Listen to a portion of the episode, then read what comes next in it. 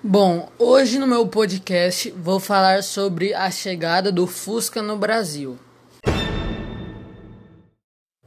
O Fusca começou a ser vendido no Brasil em 1950.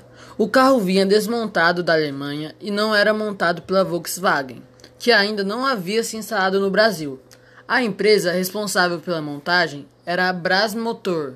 O modelo importado para o Brasil tinha o vidro traseiro dividido em dois.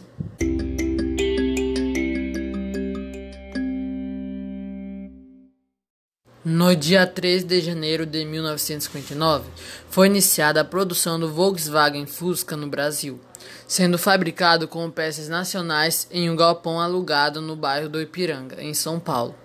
A falta de fornecedores de peças fez a Volkswagen sofrer para conseguir atingir o grau de nacionalização de 54% previsto em lei.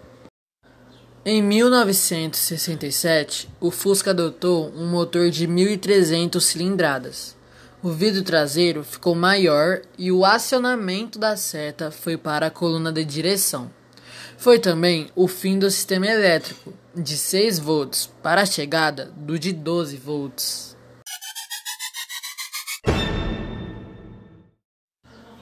O Fusca 1600S chega em 1975 com carburação dupla e 65 cavalos, volante de direção esportiva e três raios, rodas aro 14 e painel com marcador de temperatura e relógio.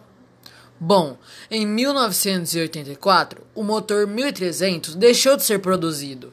Agora passa a equipá-lo o novo motor 1600 mais moderno e o carro passa a contar também com freios a disco na dianteira mais eficientes. A lanterna modelo Fafá passou a ser padrão para todos os modelos. No ano de 1986, a Volkswagen parou de fabricar o Fusca, alegando que era um modelo muito obsoleto, apesar de ser o segundo carro mais vendido daquela época, atrás apenas do Chevrolet Monza.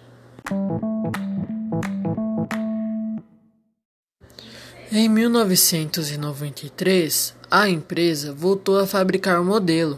Foi aprovada então a Lei do Carro Popular, que previa isenções e diminuições de impostos para os carros com motor 1.0.